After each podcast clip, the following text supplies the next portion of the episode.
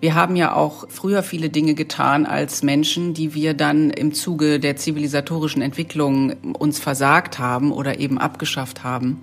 Warum kann es mit den Tieren oder der Nutzung von Tieren nicht eigentlich auch so sein? Ich musste dann auch manchmal so dran denken, okay, vor, weiß ich nicht, 200 Jahren war Sklaverei normal in vielen Gegenden der Welt. Vor 100 Jahren war es normal, dass Frauen nicht wählen dürfen, ja.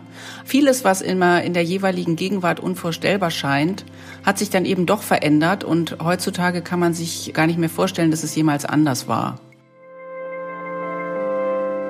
Hinter der Geschichte der wöchentliche Podcast für Freunde der Zeit. Herzlich willkommen, liebe Hörerinnen und Hörer, zur ersten Folge unseres Podcasts im Jahr 2021. Kaum ein Jahr wurde so heftig herbeigesehnt wie dieses. Es ist das Jahr, für das uns das Ende der Pandemie in Aussicht gestellt wurde. Und es ist zugleich das Jahr, das angefangen hat mit Impfstofflieferengpässen, mit einer jetzt noch ansteckenderen Virusmutation und mit einer Verlängerung und Verschärfung des Lockdowns. Mein Name ist Oskar Piekser, ich bin Redakteur im Hamburg-Ressort der Zeit. Und wenn Sie mich fragen, dann hat der Jahreswechsel so ziemlich exakt nichts verändert. 2021 beginnt für mich mit dem Gefühl, mit dem 2020 aufgehört hat, mit dem Gedanken, es kann eigentlich nur besser werden. Und damit sind wir mitten im Thema der heutigen Folge unseres Podcasts hinter der Geschichte. Es geht heute ausdrücklich nicht um das Coronavirus, es geht um das Besserwerden, um die bessere Zukunft. Und zugestaltet in unserem super kontaktlosen Podcast-Studio ist eine Expertin für bessere Zukünfte. Ich begrüße ganz herzlich die Redakteurin aus dem Politikressort der Zeit, Merlind Teile. Hallo. Hallo. Liebe Merlind, du hast in der aktuellen Zeit den Aufmacher des Entdecken-Ressorts geschrieben. Äh, und du hast da etwas gemacht, was untypisch ist für Journalistinnen und für Journalisten. Ja, was vielleicht sogar unjournalistisch ist.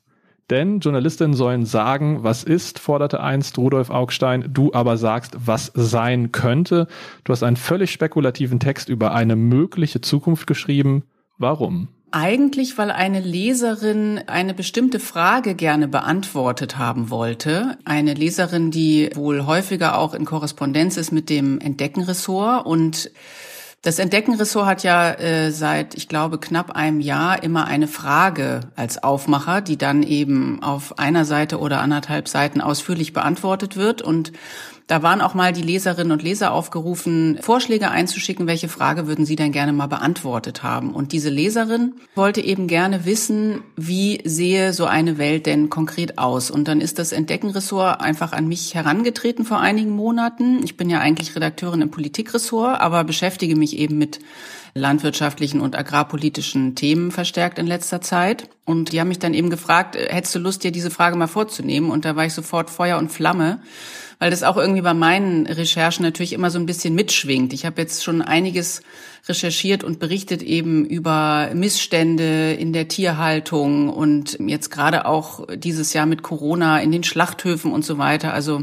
damit habe ich mich jetzt schon eingehender beschäftigt und man kommt halt immer wieder an einen Punkt, wo man sagt, es geht eigentlich so nicht weiter. Also die Missstände sind so eklatant, kann man das nicht auch anders machen? Und so irgendwo im Hinterkopf hat man dann auch immer die Frage, geht es nicht eigentlich vielleicht auch ganz ohne Tiere, ja? Können wir nicht irgendwie gesund und gut leben, ohne ähm, dass wir Tiere töten, benutzen und essen? Und äh, deswegen habe ich den Auftrag gerne angenommen und habe mich dann ans Werk gemacht, diese natürlich spekulative, aber gleichwohl natürlich sehr interessante Frage zu beantworten.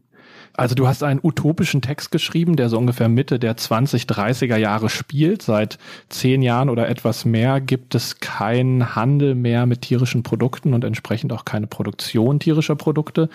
Äh, und nun ist eine Utopie ja ein Szenario, in dem nicht nur vieles anders ist als heute in der realen Welt, sondern auch eines, in dem per Definition vieles besser ist. Stand das am Anfang deiner Recherchen oder deiner Arbeit, dass du vermutet hast, dass eine vegane Welt auch eine bessere Welt wäre? Mm, nicht unbedingt. Also ich hatte jetzt auch nicht vor, eine Utopie zu schreiben, sondern eigentlich hat sich das Utopische erst peu à peu eingestellt im Zuge der Recherche, weil ich doch festgestellt habe, wenn man in die verschiedensten Bereiche reingeht, so, also angefangen bei, was macht es mit unserer Gesundheit bis hin zu, was macht es mit dem Gesicht des Planeten, weil ja bekanntermaßen viel Wälder, Regenwald und andere Wälder eben auch gerodet werden, um Futtermittel anzubauen und so weiter und so weiter. Also der Tierkonsum hat ja große Implikationen. Und je mehr ich mich dann in die einzelnen Sparten so reingearbeitet habe, habe ich gemerkt, Mensch, also es äh, gibt doch einfach in jedem Bereich positive Szenarien, die jetzt auch nicht so ganz unrealistisch sind, ja. Also ich habe jetzt nicht irgendwie mit der Lupe nach dem Guten gesucht, sondern es sprang mich förmlich an in fast jedem Bereich. Und deswegen ist es dann am Ende eher sowas wie eine Utopie geworden. Aber ich habe mich dann schon auch bemüht, an verschiedenen Stellen auch mal so die möglichen negativen Implikationen aufzuzeigen. Also dass es jetzt nicht so ein reines Happy Luftschloss wird, sondern dass eben an der einen oder anderen Stelle schon auch mal durchscheint. Also im Großen und Ganzen könnte schon vieles besser werden, aber es sind jetzt auch nicht mit einem Schlag alle unsere Probleme gelöst. Es gibt eine Stelle, die ich total interessant fand am Text relativ früh, wo diese Utopie zu kippen droht oder wo zumindest mögliche negative Konsequenzen so aufblitzen. Da schreibst du nämlich im Rückblick aus den 2030ern auf die frühen 2020er Jahre, dass die Erdölchemiekonzerne stärker auf den Markt der Mode drängen. Du schreibst, statt aus Tierleder bestehen Taschen, Schuhe, Möbel oder Autositzbezüge nun häufig aus erdölbasierten Kunststoffen. Du schwenkst dann um auf Ökoprodukte, aus denen man auch Bekleidung und Sitzbezüge und so weiter herstellen kann. Aber es ist ja trotzdem interessant, eine vegane Welt wäre zwar eine Welt mit weniger Tierleid, aber nicht zwangsläufig eine ökologisch nachhaltigere, wenn wir daran denken, dass es ja auch anders ausgehen könnte, dass es auch sein könnte, dass wir uns nur noch in PVC-Klamotten gewanden, die fossile Ressourcen verbrauchen und niemals verrotten und wir Mikroplastik und Müll und all diese Probleme, die wir jetzt auch schon haben, noch viel verstärkter erleben werden.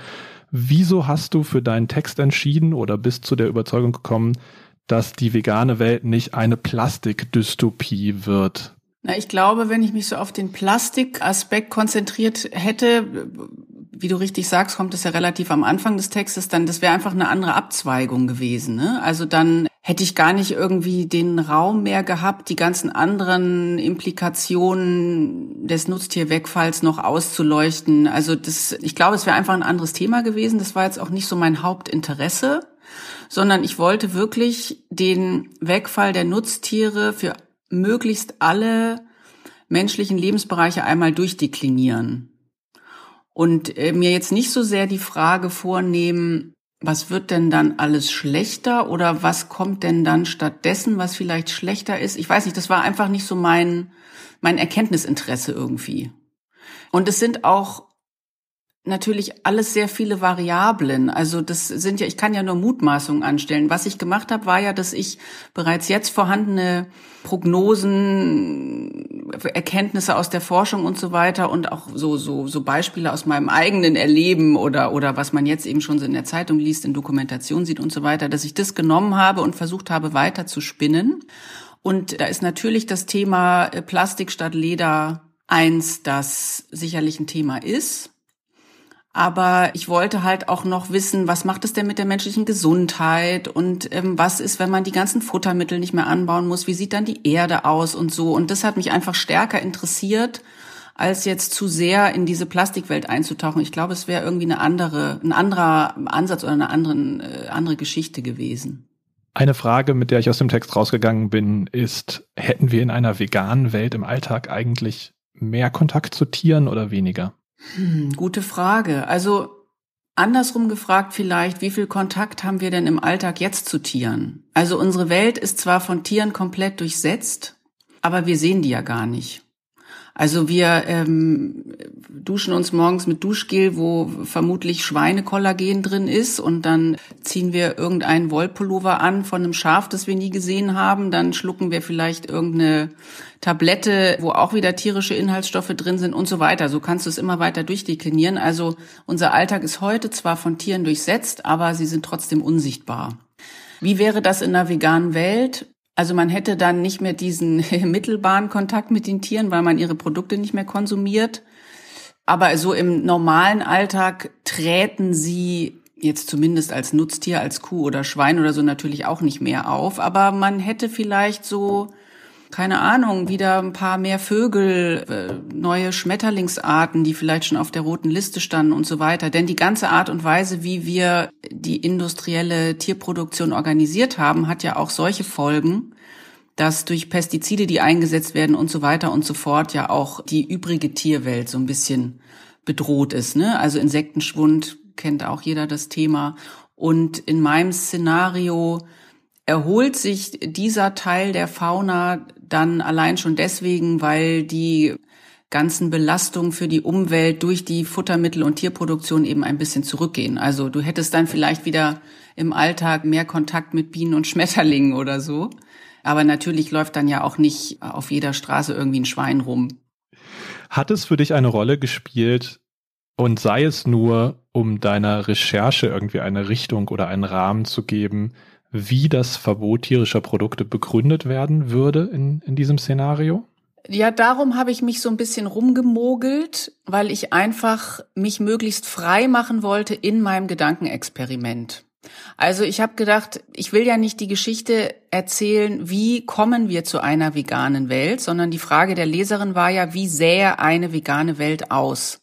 Sprich, ich habe mir einfach die Nutztiere weggedacht und habe mich jetzt nicht länger mit der Frage aufgehalten, wie ließe sich das politisch überhaupt durchsetzen. Ja, das wäre ja ein ganz anderer Text gewesen und dann hätte man auch viel langwierigere und, und umkämpftere Prozesse beschreiben müssen. Also ich meine, äh, wenn man nur an den Braunkohleausstieg denkt, ja, was das für ein langwieriges Verfahren ist, ähm, weil eben so viele Stakeholder daran beteiligt sind, weil die wirtschaftlichen Interessen dahinter so groß sind und so weiter. Also das wird ja Jahrzehnte dauern.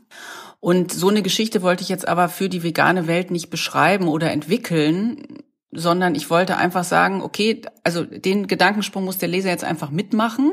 Puff, alle Nutztiere sind weg. Ich lasse ja hier und da mal anklingen, dass es natürlich auch Kritik daran gab und Proteste dagegen, also vor allen Dingen natürlich auch bei Bauern, die ihren Lebensunterhalt teilweise seit Generationen mit der Haltung und der Nutzung von Tieren verdient haben. Aber das wollte ich so ein bisschen ausklammern, um mich frei zu machen und den Platz, den ich hatte, dafür zu nutzen, zu beschreiben, was heißt es denn konkret für die unterschiedlichen Sparten unseres Lebens und, und eben insgesamt auch unsere Umwelt. Ja, ich finde das nicht ganz unwesentlich für das, was du schreibst, wie man ein solches Verbot begründen würde, denn es gäbe jetzt ja die Möglichkeit, sehr pragmatisch zu argumentieren mit Klimawandelprävention. Wir verzichten auf Tiernutzung, um damit die ökologischen Konsequenzen für die globalen Systeme irgendwie zu reduzieren. Das spräche dann nicht gegen Haustierhaltung, ein Thema, was als Politikum bei dir auftaucht. Wenn man jetzt aber streng ethisch mit Tierwohl argumentieren würde, also wir dürfen nicht andere Lebewesen uns untertan machen, sie in Gefangenschaft halten, entgegen ihrer biologischen Bedürfnisse womöglich, dann wäre es natürlich auch schwierig, weiterhin Haustiere zu halten, so wie wir das heute tun. Genau, also den Aspekt lasse ich ja auch anklingen bei mir. Mir ging es ja bei der Recherche so, dass mir immer neue Aspekte einfielen, so, oh, was ist denn eigentlich damit? Und ähm, ich kam dann erst so drüber über die Frage, was kriegen die dann eigentlich zu fressen? Weil ich meine, Hunde und Katzen fressen halt heute Fleisch, ja. Äh, Wenn es keine Nutztiere mehr gibt, gibt es natürlich auch kein Fleisch mehr für diese Tiere. Dann habe ich erstmal recherchiert, okay, sie könnten wohl auch mit veganem Futter ernährt werden. Da gibt es schon irgendwie Studien, die darauf hindeuten, dass das geht.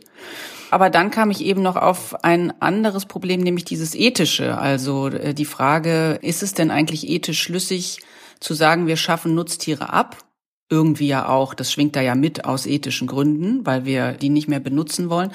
Und gleichzeitig eben Haustiere weiterzuhalten, die ja letztlich auch nur unseren eigenen Bedürfnissen dienen, ja. Also ich, ich schreibe dann eben weil ich ja weiß, dass es natürlich ein großes Politikum ist und weil auch viele unserer Leserinnen und Leser natürlich Katzen oder Hunde zu Hause haben, dass es eben ein bis dato umkämpftes Thema ist, aber dass sich diese Frage natürlich stellt. Also das war auch so ein Punkt, wo ich mal durchscheinen lassen wollte. Es ist jetzt nicht alles, nicht alle Dilemmata sind gelöst, nicht alle Widersprüche sind aus der Welt geschafft, sondern das ist eben so eins, wo die Gesellschaft immer noch drüber debattiert, diskutiert. Ich hatte am Anfang unseres Gesprächs nach Synthetikklamotten gefragt, die womöglich das Leder und die Schafswolle ablösen könnten. Somit das Science-Fiction-mäßigste, was ich in den vergangenen Monaten und Jahren in der Zeitung gelesen habe, war die Erfindung des Synthetikfleischs, also des im Labor gezüchteten Burgers, für die dann eine Kuh weder gehalten noch gefüttert noch getötet werden muss. Das kommt bei dir gar nicht vor als Lösung für das Bedürfnis der Menschen nach Fleisch. Hast du darüber nachgedacht? Könnte eine vegane Welt nicht auch eine sein, in der einfach Fleisch in der Petrischale entsteht? Ja, darüber habe ich nachgedacht und es ist ja tatsächlich so, dass man dafür viel, viel weniger Rinder beispielsweise brauchen würde. Also ich habe jetzt die genauen Zahlen nicht im Kopf, aber es ist wirklich nur ein Bruchteil. Aber du brauchst sie halt noch. Man muss ihnen irgendwelche Zellen entnehmen, soweit ich weiß. Und das ist dann eben die Basis für das Laborfleisch, das in der Petrischale gezüchtet wird. Und da wollte ich dann in der Abwägung schon so konsequent sein zu sagen, also okay, das klammer ich dann aber jetzt auch aus weil keine Nutztiere mehr, um sie zu essen, heißt keine Nutztiere mehr, um sie zu essen. Deswegen habe ich das Beispiel bei mir einfach weggelassen und mich eben voll auf diese Fleischersatzprodukte, auf Soja und so weiter konzentriert. Welches Buch begeistert Sie gerade? Diese Frage stellen wir Prominenten, Zeitjournalistinnen und Leserinnen regelmäßig. Die Antworten finden Sie im neuen Literaturnewsletter der Zeit, Was wir lesen. Bisher mit Matthias Brandt, Katharina Barley, Heinz Strunk, Tupoka Oget und Joachim Meyerhoff. Was wir lesen, der Literaturnewsletter der Zeit. Einmal die Woche kostenlos in Ihrem Postfach. Anmelden unter www.zeit.de slash was wir lesen. Jetzt leben wir Menschen ja seit Jahrtausenden, mal pathetisch gesprochen, mit Tieren zusammen oder nutzen sie seit Jahrtausenden aus. Bist du an Punkte gekommen, wo du das Gefühl hast, okay, hier hat sich einfach eine Bedürftigkeit oder eine Abhängigkeit des Menschen vom Nutztier eingestellt, die sich nicht ersetzen lässt oder nicht, auch nicht mit technischen Lösungen nicht irgendwie ersetzen lässt? Also das weniger, aber was ich im Zuge meiner Recherche gelernt habe, was ich total überraschend fand, weil ich es so nicht wusste, ist, dass wir tatsächlich höchstwahrscheinlich, also so zumindest die, die Forschungsergebnisse hat mir ein Wissenschaftler eben erzählt, wir wären wahrscheinlich nicht die Wesen, die wir heute sind, wenn wir nicht angefangen hätten, Tiere zu jagen, zu töten und zu essen. Und zwar deshalb, weil es sich einfach als effizienter herausstellte, sich als Menschen oder, oder eben Vorläufer des Homo sapiens oder eben in der Entwicklung dahin, sich zu Gruppen zusammenzuschließen, um dann ein Mammut oder ähnliches gemeinsam zu jagen, das dann auch irgendwie gemeinsam zu be- und verarbeiten und abends am Feuer zu essen. Ja, also dadurch hat sich so, so eine bestimmte Art von Sozialverbund erst entwickelt, eigentlich über das Jagen und Essen des Tiers. Und das soll wohl auch dabei geholfen haben, dass sich überhaupt erst Sprache entwickelt hat. Also daran sieht man, dass natürlich die Menschheitsgeschichte ganz eng auch mit der Nutzung von Tieren zusammenhängt. Fand ich hochinteressant. Das heißt aber nicht, dass wir sie heute noch genauso brauchen. Ja, also wir haben uns ja extremst weiterentwickelt seit dieser fernen Vergangenheit und es gibt tatsächlich, wenn man anfängt drüber nachzudenken, heute eigentlich keine triftigen Gründe mehr, Tiere weiter zu töten und zu essen, außer eben für den eigenen Genuss. Das kann man ja machen. Also ich will da auch überhaupt nicht moralisch argumentieren. Das muss letztlich jeder für sich selber entscheiden. Aber eben, wenn man das wirklich einmal versucht abzuschreiten, dieses ganze Feld und die unterschiedlichen Bereiche zu recherchieren, dann findet man nicht wirklich triftige Gründe mehr, warum wir das heute noch tun sollten. Wie gesagt, Tiere haben einen entscheidenden Anteil an unserer Menschheitsentwicklung, das ist wohl so. Aber wir haben ja auch früher viele Dinge getan als Menschen, die wir dann im Zuge der zivilisatorischen Entwicklung uns versagt haben oder eben abgeschafft haben. Warum kann es mit den Tieren oder der Nutzung von Tieren nicht eigentlich auch so sein? Ich musste dann auch manchmal so dran denken, okay, vor, weiß ich nicht, 200 Jahren war Sklaverei normal in vielen Gegenden der Welt. Vor 100 Jahren war es normal, dass Frauen nicht wählen dürfen, ja. Also ähm, vieles, was immer in der jeweiligen Gegenwart unvorstellbar scheint, hat sich dann eben doch verändert und heutzutage kann man sich gar nicht mehr vorstellen, dass es jemals anders war. Und vielleicht wird es ja mit der Tiernutzung auch eines Tages so sein, wer weiß. Aber heute ist das noch nicht mal eine politische Forderung, die wirklich ernsthaft im Raum steht, oder? Also mal ganz zu schweigen davon, wie so ein globaler politischer Prozess aussehen müsste oder könnte. Es ist noch nicht mal so, dass es irgendeine radikale Opposition gibt, die nennenswert wäre, die das fordert, die, den Planeten auf vegan umzustellen, obwohl das jetzt eigentlich ganz attraktiv klingt bei dir. Ja, es ist äh, im Grunde total unrealistisch. Deswegen gibt es auch noch, glaube ich, äh, wenig Forschung dazu oder wenig wirklich wissenschaftliche Untersuchungen, weil auch die Wissenschaft sich natürlich nur sehr bedingt auf irgendwelche total unrealistischen oder ziemlich unrealistischen Utopien einlässt, ja, sondern die müssen natürlich auch oftmals gucken, dass ihre Forschungsergebnisse dann auch irgendwie noch genug Anschluss an die Realität haben oder an das, was eben gerade gefragt ist oder tatsächlich gebraucht wird an Erkenntnissen. Und du hast völlig recht, weltweit gesehen ist der Trend ja eigentlich ein gegenläufiger. Also es fangen ja gerade in den Schwellenländern immer mehr Menschen an, auch Milchprodukte zu konsumieren und Fleisch zu essen. Es ist halt nach wie vor so, dass wenn die Leute mehr Einkommen haben und zu etwas mehr Wohlstand kommen, dann versuchen viele ja doch erstmal so den westlich geprägten Lebensstil zu imitieren. Also ich meine, dass Asiaten jetzt beispielsweise, obwohl sie ja eigentlich äh, oftmals eine Unverträglichkeit haben, jetzt auch viel stärker Milchprodukte konsumieren oder auch wahnsinnig viel Fleisch essen, viel mehr als früher. Das ist natürlich irgendwie, klar, die Industrienationen geben da in gewisser Weise den Takt vor.